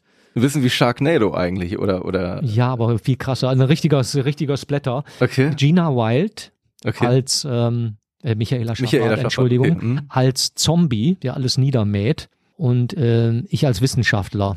Okay. Also ich hätte uns ja an der Produktionsstelle hätte ich uns ja beide als Zombie-Paar da reingenommen. Ne? Das wäre richtig geil gewesen. Nein, ich bin Wissenschaftler, also ihr Gegenpart und ich bekomme irgendwie dann von einem Nazi-Zombie mit einem Samurai-Schwert die Rübe runtergeballert, ne? Das klingt so ein bisschen wie die extreme Variante von unserem Hörspiel, was wir zusammen aufgenommen haben. Ja, richtig krass. Okay. Und, und auch Hast du das Ergebnis nicht, schon gesehen? Also, Ja, äh, und auch nicht so äh, jetzt hier Computer animiert oder so, sondern wir haben dann noch richtig so Oldschool, also den, den, ähm, es wurde ein, ein Torso von mir nachgebaut und, und so ein Kopf einigermaßen nachgebildet und, und das, das wurde alles mit Hydraulikschläuchen bewegt, okay. bewegt Cool. und äh, dann wurde mir der Kopf weggesäbelt und dann spritzte das Blut. Ne? Kommt aus raus. vers- verschiedenen Angeln gemacht und es wurde ein Hangar nachgebaut und es wurde ein ja, Flugzeug voll gespritzt und so. Also alles, da wird äh, rumgesaut ohne Ende. Also, Erscheint, erscheint jetzt auf DVD demnächst oder Blu-ray oder, oder wann kommt der? Ähm, Oder ist es. angeblich ist es an Netflix verkauft Ach, worden. guck mal, okay. Ne? Ja, wird sich doch. Aber wann es rauskommt, Sollte ich eigentlich im. Kino, Also, das sich tatsächlich die Augen jetzt ich offen besser zu halten gefunden. und dann so, äh, Doch, auf jeden Fall. Ja. Michaela Schäfer ist dabei, Eva Habermann, Ralf Richter, ähm, so ein paar Ami, äh, Ami-Horrorstars. Kennst du bestimmt alle. Ne? Mal googeln, Sky Okay. Sharks und Sky Sharks ist die, ist die Empfehlung. geht's ab. Ich meine, du hast gerade noch eine andere Ach Sache. ja, für Nymphomaniac war ich auch dabei. Ja, das wollte ich mir gerade fragen. Also es Lars von Trier. Lars von Trier, genau, 1993 war das, glaube ich, ne, wenn ich das äh, noch richtig hier Nein, meinem in den Erinnerung- 2000, 2010er Ach, Jahren. Blödsinn, was erzähle ich denn? 1993, 2010er, genau. Okay, 2013 war es, glaube ich, ne, hatte ich das, äh, Davor war, Das hat er auch mal irgendwas gemacht. Da hat er hier ähm, Antichrist Antichrist, hat ja, er genau. äh, Mitte ja, genau. der Nullerjahre gedreht. Ja. Genau. Ähm, wie war das für dich? Also du warst ja am Set mit unterwegs. Ich glaube, Willem Dafoe, da spielen ja schon ein paar Leute mit, äh, ja. wo man dann irgendwie, ich sag jetzt mal so, ähm, das ist ja schon Hollywood-Liga, also wo Leute echt dabei sind. Mhm. Ähm, war man da ehrfürchtig irgendwie oder wie war das für dich, die Arbeit mit, mit ihm? Nee, es war toll, weil ähm, es war in Bad Honnef, da ein mhm. ehemaliges von, von Konrad Adenauer war das, glaube ich. Und ähm, ja, da wurde einmal komplett äh, so ein Set zerlegt, ne? Okay weil das auch ziemlich zur Sache ging und so. Und ähm, ja, ich bin von äh, der, ähm, der Tochter von Jane Birkin hm. ausgepeitscht worden. Okay. Charlotte, Charlotte Gainsbourg. Gainsbourg, ja, genau. Ja. Ne? Und ansonsten habe ich Body-Double gemacht für verschiedene, unter anderem äh, äh, Shia LaBeouf, Christian Slater und so weiter. Also da ging das auch richtig zur Sache und äh, ja, waren auch erotische Sequenzen und hochinteressant. Guckst du dir eigentlich selber, arbeitet. selber, selber Filme von dir irgendwann nochmal an und sagst so, was könnte ich alles besser machen? Also macht man das so? Das ist ja so beim Schauspiel. Ja, natürlich. So, ja, natürlich. tatsächlich? Okay. Ja. Und hast du da und so da wollte ich noch weiter auf den, mit yeah. Willem Dafoe, Sorry. Mhm. du das sagst, mhm. äh, da hatten, waren ein Cateringwagen aufgebaut, trotz, trotzdem wir im Hotel Verpflegung hatten, trotzdem das alles super war und so war da immer noch ein fetter Cateringwagen ich hatte meinen eigenen Trailer mit äh, Minibar und äh, und Flachbild auch noch und äh, und ähm, ja, und dieser Cateringwagen hat ständig irgendwelche äh, Sachen gebrutzelt und so ein toller Koch dabei und so. Und dann, ja, kamen diese Leute eben auch und haben da Pause gemacht, gegessen und so weiter. Und dann stand man plötzlich neben Willem Dafoe. Und dann bist du vorher ja, ganz normal. Oder Nö, nein, nein, das bin ich ja ganz locker. Nö, das bin ich nie, da habe ich keine Berührungsängste. Das hatte ich aber früher auch schon nicht. Für mich dann, ja, ein bisschen Smalltalk und so, ne? Shia LaBeouf, der war ein bisschen ähm, zurückhaltend. Okay. Fast schüchtern, ja. Das ist ja manchmal ganz spannend. Ja, aber der hatte ja großspurig behauptet, dass er alle Szenen selber machen wollte und so. Ich weiß nicht, ob das von Produktionsseite dann, äh, dann nicht gewollt war oder ob er es nicht hingekriegt hat oder so. Und ähm, ja, ja, hat immer ein bisschen Abstand gehalten, ein bisschen, ein bisschen geguckt, immer von oben bis unten habe ich im Augenwinkel gesehen, ne? Und äh. so von wegen, was ist das für einer, was, was kann der, was ich nicht kann, so ungefähr, ne? Ja, ja aber war schön, war toll. Und sehr viel Respekt und, und, und also ich, ich dachte auch, ähm, ja, da solltet ihr mal am Pornoset sein, weil dauernd jemand ankam und passt ja. alles, ja, noch was zu trinken, ja, noch dies und das und ja, ne? Das ist auch nicht zu hart. Da hatten sie so ein, ja. die, die, wurde mit einem Kabel, mit so einem äh, Stromkabel sollte ich von ihr ausgepeitscht. Dieses Stromkabel wurde natürlich ausgetauscht. Das war mhm. so, so äh, Schaumstoff oder mhm. was weiß ich. Und selbst da kamen die dann an, ne? Und ja, und äh, pass, pass, pass, ne? Sich dann Sorgen gemacht und so betroffene Blicke und so, ne? Also Du sagtest gerade, die sollen wir ans, ans Dann immer was zu trinken, was zu trinken. Und, okay. Und, und, du brauchst eine Pause. Nein, ne? komm mal zum Pornoset, Alter. Ne? Dann weißt aber, was ein Haken ist hier. Ja, dann erzähl mal, das würde mich mal interessieren. Wie, wie würdest du da so den Hauptunterschied sehen, wo du jetzt gerade Ja, da ging es aber so? schon ganz anders ab. Da habe ich okay. aber schon Sachen erlebt, ne? Stundenlang bis in die Nacht hinein und okay. kalt und unbequem und, und ätzend und äh, ja, hm. alles andere als geil oder schön oder nett. Also da war alles nett beim Film, beim Kinofilm. Da war, ist es richtig geil. Das ist eine geile Art, sein Geld zu verdienen.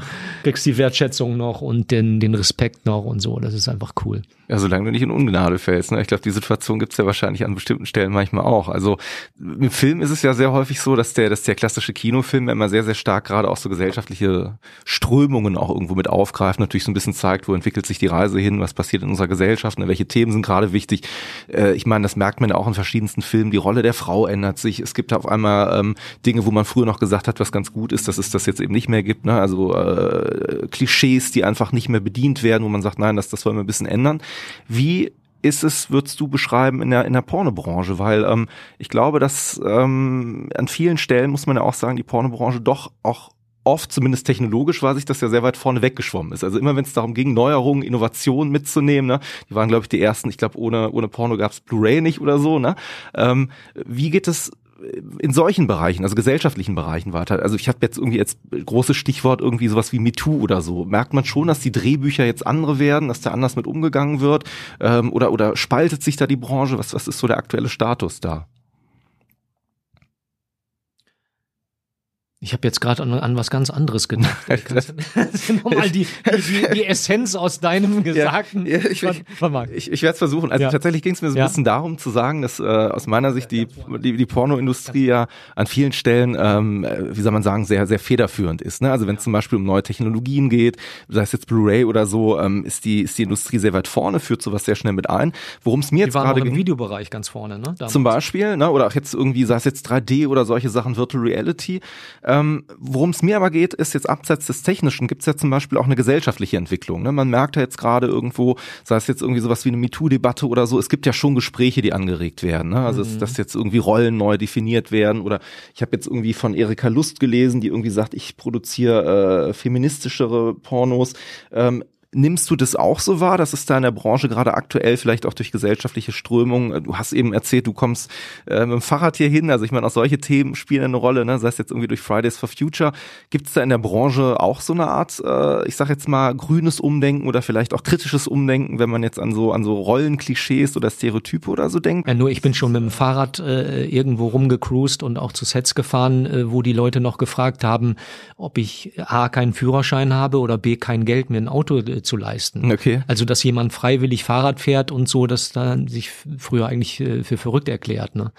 Ja, und jetzt bist oder du wenn du wenn du einen Kleinwagen gefahren bist, auch genauso, ne? Und, und was Spritsparendes oder sowas, ne? Das ist noch gar nicht so lange her, ne? Hm. Wie, wie siehst du das in den anderen Themenfeldern? Also wenn das jetzt ist nicht neu für mich so dieses Thema, ne? Und äh, also ich finde es gut, dass das jetzt äh, so breit getreten wird und dass das, äh, dass sie so viel Aufmerksamkeit be, äh, bekommen. Aber für mich ist das schon jahrzehntelang so und Zehnte alt, dieses Thema und war für mich immer präsent.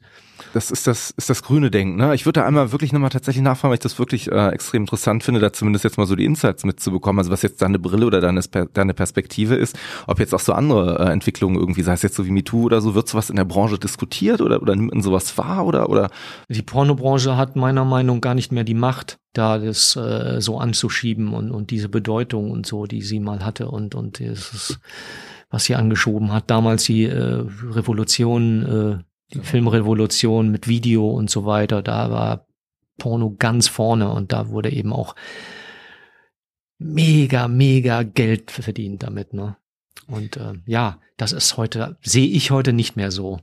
Und diese ganzen Versuche, ja, feministischere Filme oder Filme für Frauen, das ist doch albern. Was, Na, wenn man sich mit Frauen unterhält, die gucken ja äh, den gleichen Stoff wie, wie Männer auch und so und, und heterosexuelle Männer können durchaus für Frauen drehen und aus Frauensicht. Und da gibt's ja auch von bis und so. Das mhm. finde ich ein bisschen, ich habe mir die Sachen ja auch angeguckt. Ja, sind einfach ein bisschen softer und einfach nur ein bisschen softer und darum Frauen Frauenversteher oder Frauenfilme oder so. Und da habe ich mich mit Frauen unterhalten und die äh, finden das nämlich genau gar nicht so, dass es so ist. Also die Frauen selber finden diese Frauenfilme dann, äh, ja, wieso sollen das Frauenfilme sein und so. Das kommt jetzt nicht von mir, das kommt von denen, die dann sagen, äh, das ist doch Quatsch, Frauenfilme, wieso? Ich, suche mir auch meine Sachen raus, das ist was für mich, das ist nicht und und das sind ja auch nicht alle Männerfilme, die anderen, der Rest, der im Umkehrschluss, da suchen sich die Männer ja auch dies und das und jenes raus wenn du jetzt generell irgendwie sagen könntest, du hast ja eben schon ein bisschen angesprochen, die Branche hat sich verändert, es gibt so Dinge, die waren mal früher so oder anders. Gibt es so für dich so eine Sache, wenn du sagen könntest, du darfst jetzt was verändern an der ganzen Branche? Gäbe es da was? Also was, was dir so auf dem Herzen brennt, unter den Nägeln brennt, was du gerne ja vielleicht verändern oder, oder anpassen möchtest? Ja, das heißt, verändern. Im Grunde will ich wieder zu den Zeiten zurück, wo, wo äh, man sich Gedanken machen kann, wo man äh, Spielfilme dreht. Ne? Nur ein bisschen besser als früher eben. Ne? Wenn man diese Budgets hätte und, und wirklich daraus dann auch wirklich äh, das machen eben keine dicken Villen und, und Stretch-Limos, wie man es früher und, und äh, überbezahlte Leute, sondern irgendwie wirklich mal ähm, ja ans an die Drehbücher geht und und äh, ja und Sex eben inszeniert und ähm, ja und teilweise auch nicht in Szenen denkt, sondern eben so, ähm, dass Sachen passieren und und dass man auch mal ein bisschen weniger sieht und und ähm, äh, dem dem der ganzen Handlung geschuldet eben mehr mhm. Spannung aufbaut und und eben mal so eine so eine Wertigkeit schafft auch. Ich würde sagen, weil die Frage hatte ich dir ja eben so gestellt, also von wegen, was unterscheidet dich vielleicht von anderen? Ich habe das jetzt in, den, in dem Hörspiel auch mitgenommen und gemerkt, ne? Du bist ja, glaube ich, schon jemand, der unheimlich viel Freude am freien Spiel, an der Improvisation hat, an dem, an dem, einer Rolle wirklich auch Charakter zu verleihen, jetzt nicht zu sagen, naja, es ist jetzt nur, ich sag mal ganz blöd, vielleicht auch im pornografischen Bereich jetzt nur eine Fleischbeschauung oder so, sondern es ist ja für dich auch durchaus eine Sache, wo du ähm, ja versuchst irgendwie, hast du es eben gesagt, Persönlichkeit oder Ideen mit reinzubringen, ne? Was wahrscheinlich andere eben nicht machen. Deswegen glaube ich tatsächlich, um vielleicht zu sagen, ähm, dass das so das Merkmal ist, von dem man jetzt sagen kann, das hält 25 Jahre eine Marke wie Conny Dax irgendwie ja wirklich in diesem Superstar-Bereich, ne? Ja, braucht man nichts, nichts hinzufügen. Ja, genau. So sollte man das äh, angehen. Ne? Und in, äh, ja, vor allen Dingen äh, keine, keine keine eigenen Sachen irgendwie äh, Defizite oder irgendwas ähm, den eigenen Fetisch ausleben, sondern das Ganze wirklich ähm, ja künstlerisch angehen und das Ganze eben wie filmisch arbeiten eben.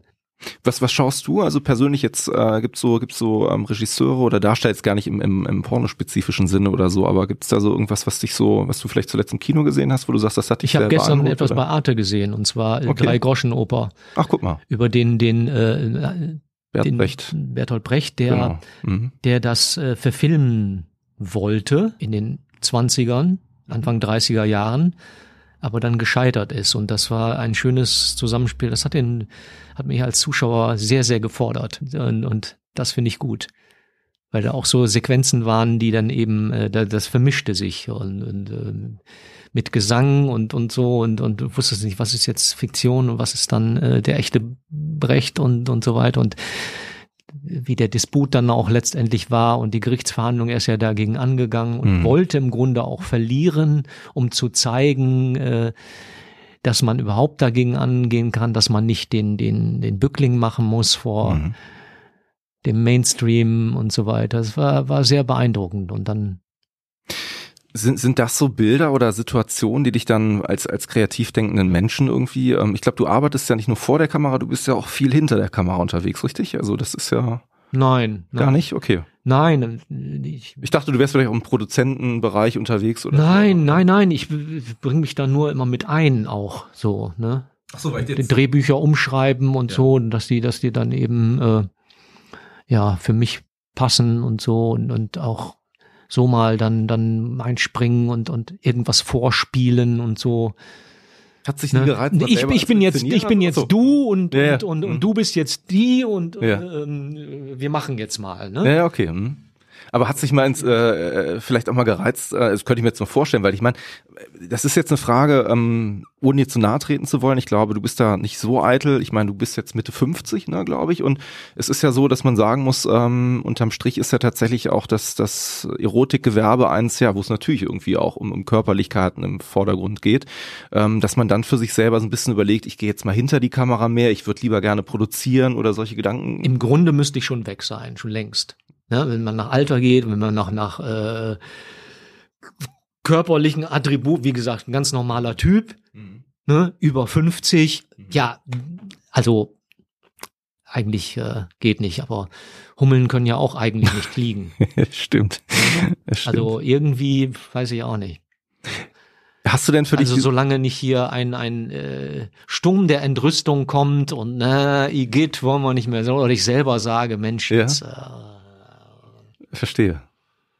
Klar hat man das schon mal, ne? Aber das hat man ja spätestens ab die, die späten 30er, 40er, ja. dass man sagt, oh ja, äh, ne, da müsst ihr aber hier am besten mal das Kinn hochhalten oder okay. oder das, ne? Und klar, selbstkritisch oder überhaupt selbstkritisch, klar. Würdest du sagen, du bist eitel? Wie, also das, wie das bei dir ist. So. Ich merke das ja schon. Also klar, wenn ich bin jetzt Mitte 30 geworden im Oktober letzten Jahres, wir haben ja 2020 inzwischen. Na klar, merkt man halt irgendwo auch so ein bisschen so Veränderungen und dergleichen. Ne? Deswegen, ich kann mir vorstellen, ich bin natürlich jetzt nicht permanent mit meinem Gesicht oder mit meinem ja. Körper irgendwie konfrontiert, dass ich jetzt sage, ach du Scheiße, da habe ich jetzt irgendwie eine Falte mehr oder da ist jetzt irgendwie 20 Kilo draufgekommen oder so. Ähm, bist du, bist du jemand, also Ja, du sagst eitel, ne? Ja. Ich würde mal sagen, ihr ähm, Profil Profilneurose oder sowas, ne? ja. Die sind doch alle äh, Rampensäue, jetzt mal ganz ehrlich, ne? Schauspieler oder sie müssen alle einen, einen leichten Tick haben oder Rockstars oder was weiß ich, jeden, den es so auf die Bühne drängt, Ne? Manchmal auch brotlos und so und jahrelang, jahrzehntelang kämpfen und so. Das ist doch, ist doch nicht normal. Das ist Masochismus teilweise, oder? Das stimmt, wobei man ja meistens immer so einem Ideal oder so einer Vision folgt, ne, wo man sagt, ich wünsche mir aber, wenn ich das durchziehe, da und da anzukommen irgendwie. Ähm, ich weiß nicht, gibt's da für dich ist so? Ist das auch so, so ein Ding, gemocht werden oder so, der Applaus? Brot des Künstlers? Ja, ich glaube schon. Ich glaube, das ist eine Frage, die hätte ich nämlich auch, ähm, inwieweit sich vielleicht auch dein, dein Selbstbewusstsein für dich selber verändert. Also äh, unser Kollege hier im Raum hat äh, eben, als wir zusammen unterwegs waren, einen wunderschönen Satz gesagt, dass der sagte, der kennt keine Branche, die ehrlicher ist als die Pornoindustrie, weil alle nackt sind.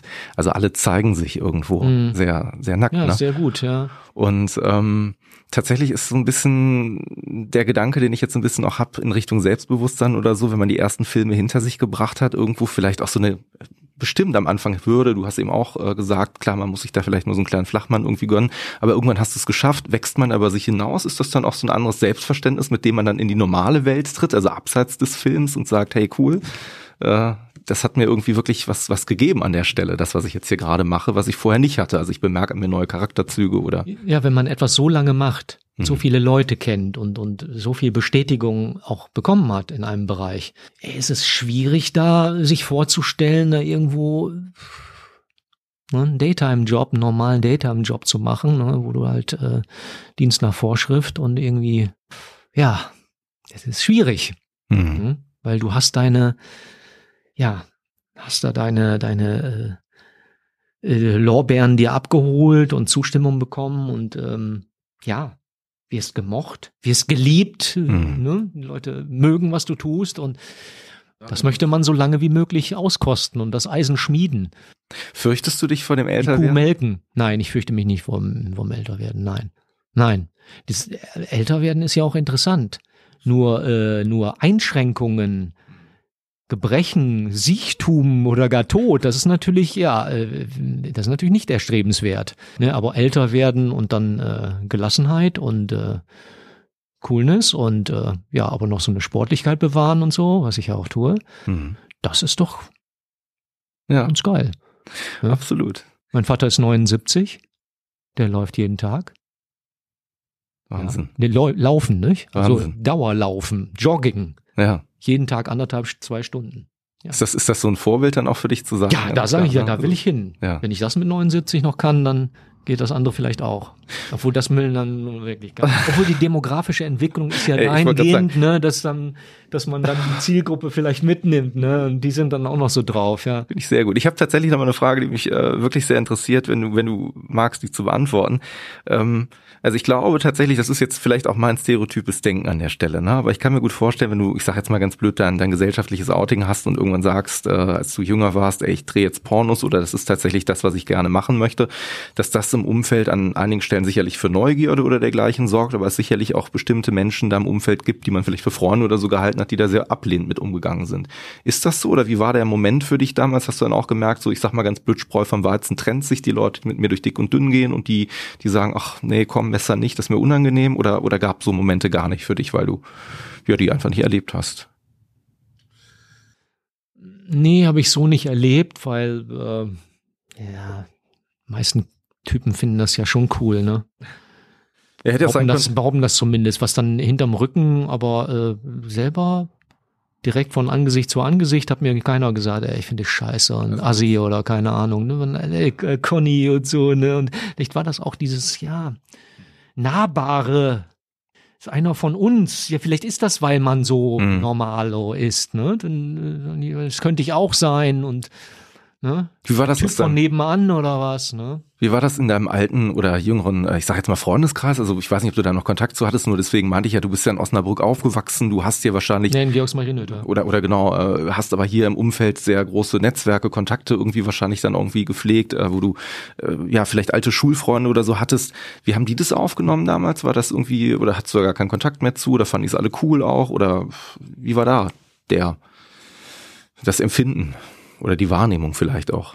Du weiß ich nicht, weil ich ja äh, dann, wie gesagt, lange im Ausland war und so weiter und dann, ich bin noch nie auf einem Klassentreffen gewesen oder so. Ne? Also das hat mich dann auch ehrlich gesagt nicht so interessiert, ja. was die dann denken könnten oder so. Aber wie gesagt, negative Dinge habe ich in dem Bereich nicht erfahren. Was mich sehr überrascht hat, war, dass du auf die Frage, wer ist dein Vorbild, in einem Interview geantwortet hast äh, mit Nelson Mandela. Ja, habe ich wahrscheinlich nur gesagt, weil, äh, weil das ganz äh, äh politisch korrekt pol war, Political correct, ja. Gibt's denn sowas für dich im Leben, wo du sagst, das sind so Menschen, also es muss wie gesagt jetzt auch gar nicht aus deiner Szene heraus sein, sondern Personen, wo du sagst, die findest du irgendwie oder waren für dich wegweisend, es kann auch aus dem musikalischen kommen oder aus dem politischen oder wo auch immer, wo du gesagt hast, das sind echt coole Säue, die nehme ich mir mal so ein bisschen so als als Leitplanke? Ja, warte mal, was waren das denn damals? Ja, eher so ähm, Nelson Mandela auf keinen Fall. Keine Ahnung, warum ich den Scheiße. Was, um, um mit einem äh, bekannten äh, deutschen Nachkriegspolitiker zu sprechen, was geht mich mein dummes Geschwätz von ja. vor äh, drei Wochen an? Ja, genau. genau. Nee, äh, würde ich eher so sagen, hier äh, Rockstars oder so, ne? Du bist ja jetzt inzwischen für vielleicht für viele, ich weiß es nicht, aber ich kann es mir gut vorstellen, sicherlich auch irgendwie so eine Ikone. Ne? Also gerade wenn es jetzt irgendwie junge Darsteller gibt oder auch Darstellerinnen, die äh, dich sozusagen als bekanntes Vorbild vielleicht irgendwie nehmen, ähm, gibt es da sowas, was du denen rätst, wenn die in die Branche rein wollen oder etwas, wo du sagst, äh, das ist ist essentiell heutzutage oder sehr wichtig oder gibst du gar keine Ratschläge oder oder was wie gehst du mit Leuten um, die zu dir sagen, ey Conny, pass mal auf, ich habe dich gesehen, so Pornodarsteller, das wäre auch was für mich. Was würdest du dem raten oder sagen? Ja, bewirb dich. ja, okay. Ja, das kommt ja andauernd, vor allen Dingen leider von Typen ja. meistens, ne? Und äh, ja, die sogenannten Bewerbungen, die ja eigentlich nicht an mich zu stellen sind, ne? Liebe Zuhörer des Podcasts, bitte nicht an mich, sondern äh, die jeweiligen Film Firmen äh, die es noch gibt in Deutschland, die zwei, drei, die da überhaupt noch drehen, mal anschreiben und so. Und dann ganz normale Bewerbung, oldschool, wirklich ein paar Bildchen machen oder so. Und dann, äh, ja, oder vor allen Dingen bei den äh, Webstars, den Webcam-Girls, die suchen auch immer Drehpartner. Das wäre auch ein ganz guter Einstieg.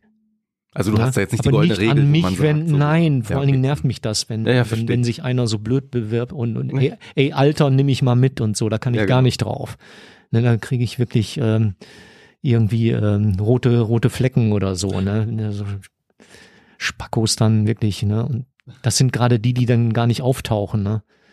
Es ist so das klassische Thema. Äh, ich mach es das ist so das klassische. Ich, ja, ja. Die, die, die, Kolleginnen berichten ja immer, gerade die ähm, mhm. Webcam-Girls, die da auch immer Drehpartner, äh, sogenannte User-Treffen machen und so. Ne? Da sagen dann äh, 100 Typen, ja klar, kein Problem, Logo und so. Und dann kommen vielleicht drei oder vier, ne? wenn überhaupt. Und ja, und wenn sie mit denen dann drehen, dann ist auch oft so, dass die dann äh, ihren Fick gehabt haben und nach ein paar Tagen realisieren sie das dann erstmal, oh Gott, das wird ja dann veröffentlicht. Ja, mhm. ne? und das ist ja äh, da und da dann zu sehen und äh, aber äh, ne, kannst du das nicht doch äh, runternehmen dann und so und Okay, verstehe. Ja, da gibt's oft Schwierigkeiten. Es ist schwer, da wirklich Leute zu finden, die, die dann sagen, man, ich habe mir das genau überlegt, mhm. ich möchte das jetzt machen. Ich äh, versichere mich, ich melde mich an, ich äh, ja, bin jetzt professioneller Darsteller. Das ist wirklich, ja, würde ich auch im Moment keinem dazu raten. Ne? Es hängt viel dran. Nein, nicht jeder ja, kann sich da äh, kann sich da äh, versichern und und und. Ich wollte sagen, du bist ja fast selbstständig, ne? Wahrscheinlich. Ja, natürlich. Ich bin selbstständig, klar. Hm. Und allein das ist ja schon eine mega Hürde mittlerweile. Das ist wirklich. Ne? Und für ein für ein anderes, viele andere Dinger bist du da einfach verbrannt dann. Ne? Hm. Das ist ist das, die das ist soziale, soziale Umfeld. Ja, ja, da braucht man nicht viel Fantasie dazu, mhm. oder? Mhm. Um sich das vorzustellen. Ne, und heute, das ist einfach nie weg, was heute irgendwo gedreht wird. Und irgendwo, und sei es noch so äh, bei so einer Unbekannten irgendwo auf einer Seite abgestellt sein oder so. Mhm. Das landet auch irgendwann mal bei, ähm, ja, mhm. will jetzt keine Namen nennen, ne, in diesen einschlägigen Portalen. Ja. Ne? Das muss man sich ganz genau überlegen. Das sollte sich so ein 20-jähriger Typ ganz genau überlegen, ob er mit so einem so einem Ding, ob er das riskieren will. Hm. Ich habe vor knapp einem Jahr damals eine Episode gehabt mit dem Horst Wackerbach. Das ist ein Künstler. Mhm. Und der lebte, das hat mich in dem Gespräch sehr äh, überrascht, also der lebte damals Polyamor, der hatte damals drei Frauen, der war in einer Beziehung mit drei Frauen. Das ist ja vielleicht auch so ein bisschen um im Klischee-Denken zu bleiben, so die Vorstellung, die man hat, wenn man sagt, ich treffe jetzt einen Conny Dax, dass man sagt, ja klar, der kommt jetzt gerade von seinem Harem, da sind irgendwie 20 Frauen, mit denen er jetzt irgendwie seine Zeit verbringt, hierhin. Wie ist das bei dir? Also bist du, bist du, wie würdest du Liebe für dich zum Beispiel definieren? Was, was, was verstehst du darunter? Ja, wieso ist das jetzt äh, äh Liebe? Äh, du guckst mich an. Ja. Ich müsste mal sehen, wie der mich jetzt anguckt dabei. Ne? Zur Liebe so ein bisschen. Hast du auch einen ganz anderen Blick jetzt. Ja, ich habe ne? ich hab gehofft, indem ich dich mit meinem. Mit so hält den Kopf auch leicht so. Ein bisschen zur Seite. Ja, ich habe gedacht, sowas ich, ja, ne, süß. bekomme da damit die Antwort, die ich so für gerne. Für mich ist Liebe das, was für andere Menschen auch Liebe ist. Warum sollte das einen Unterschied für mich machen? Auch weil es immer verschiedene Sichtweisen auf Themen gibt, weißt du? Also ich meine zum Beispiel die Frage, die man ja auch sehr gerne stellt an anderer Stelle, ist ja sowas wie, was ist Glück für dich, ne? Und für den einen ist es die Suppe, für den anderen ist es der Porsche, für den dritten ist es, keine Ahnung, irgendwie die Nacht in Las Vegas oder der Sechs am Lotto oder sowas, ne? Mhm. Und tatsächlich finde ich das immer sehr interessant zu hören, ähm, wie du so eine Wahrnehmung auf diese Themen hast. Ob du jetzt eher sagst, naja, das ist jetzt für mich äh, ein Gefühl der, der Zuneigung für eine Person oder ist es so, dass du sagst, äh, Liebe ist irgendwas, das ist eigentlich eine Illusion, das gibt's eigentlich gar nicht, weil unsere Welt, weiß ich nicht, da gibt's keine Liebe. Das kann ja sein, deswegen finde ich das sehr interessant. Ja, ist ja auch so eine chemische Reaktion, ja, eigentlich genau eigentlich ganz schon, ja. nüchtern betrachtet, ja. Aber trotzdem zieht sie uns in ihren Bann und äh, lässt uns Dinge tun, die äh, wir bei normalem Verstand nicht machen würden. Hm. Bei klarem Verstand. Das stimmt, ja. Ne? Und das ist bei mir nichts anderes als bei dir oder bei jedem anderen auch, denke ich mal.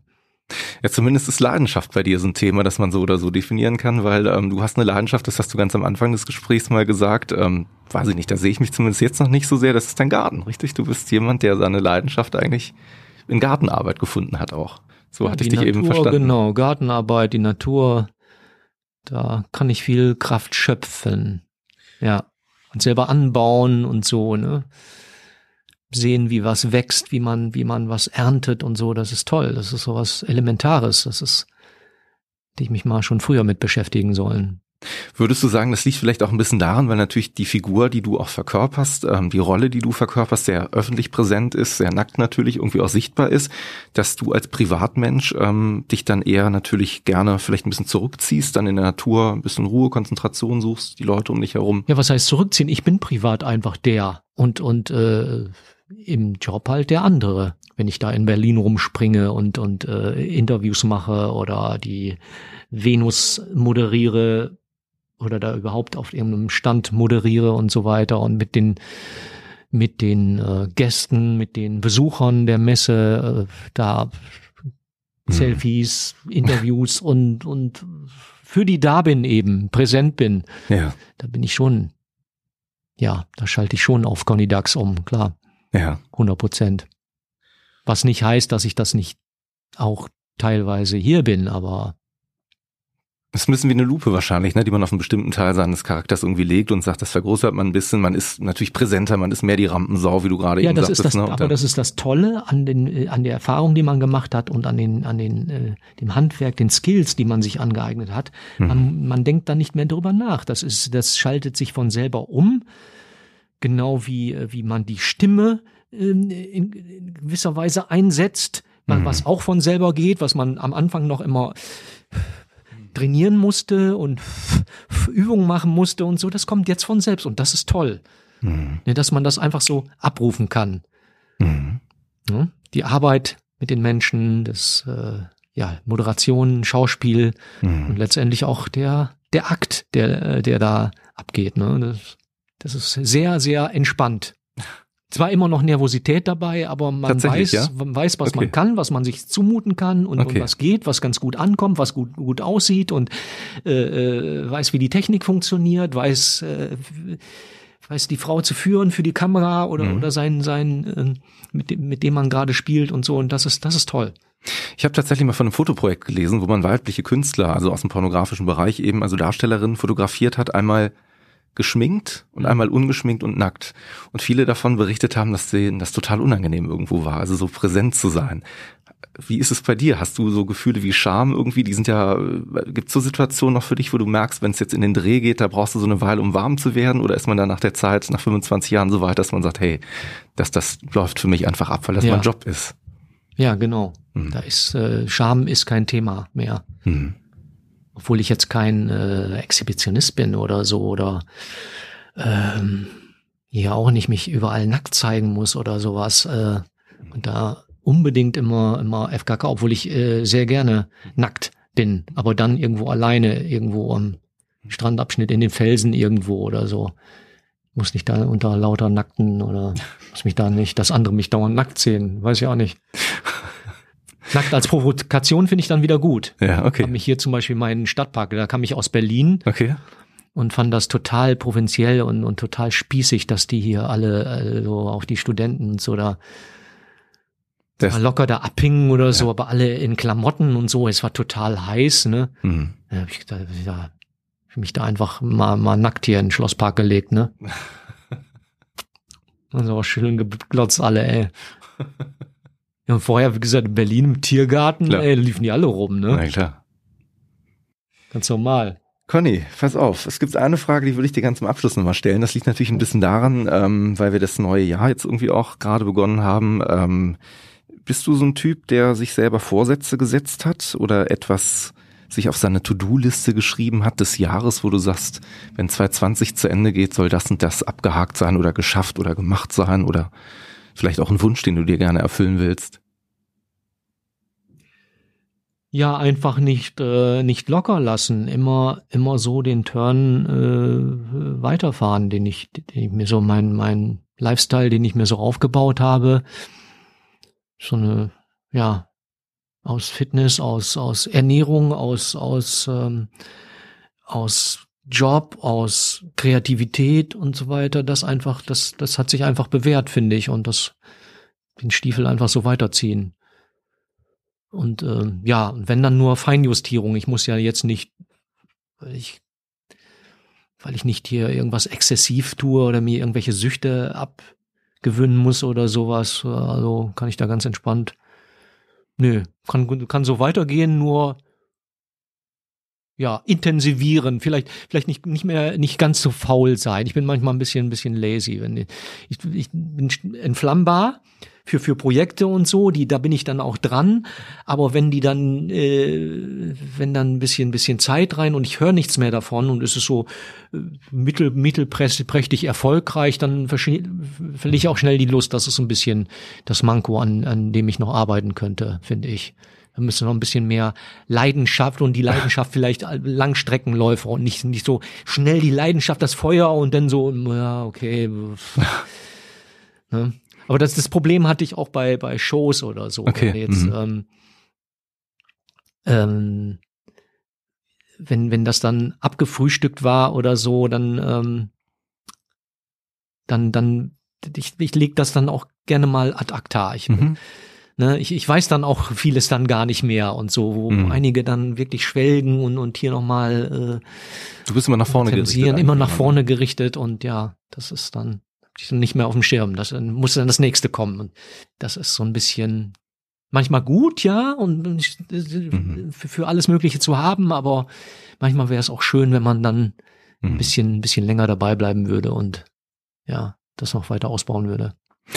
Conny, ähm, wir haben jetzt knapp eine Stunde 30 miteinander verbracht. Eine Stunde 30? Eine Stunde 30, ja. So, richtig viel gequatscht Ohne hier. das, das, äh, Ohne das hier, ja. Synchro-Block hier. Ja, der kommt ja noch dazu, ne. Also wir haben ja wirklich den ganzen Tag fast miteinander verbracht. Also hat mir auf jeden Fall sehr viel Freude gemacht, dass du mir so ein paar Einblicke in dein Leben auch gegeben hast. Und ähm, ja, danke, dass wir das Gespräch miteinander führen durften. Ja, hat mich auch gefreut, hat Spaß gemacht, wirklich. anderthalb Stunden, aber jetzt, wo du sagst, mir kam es vor wie eine halbe höchstens.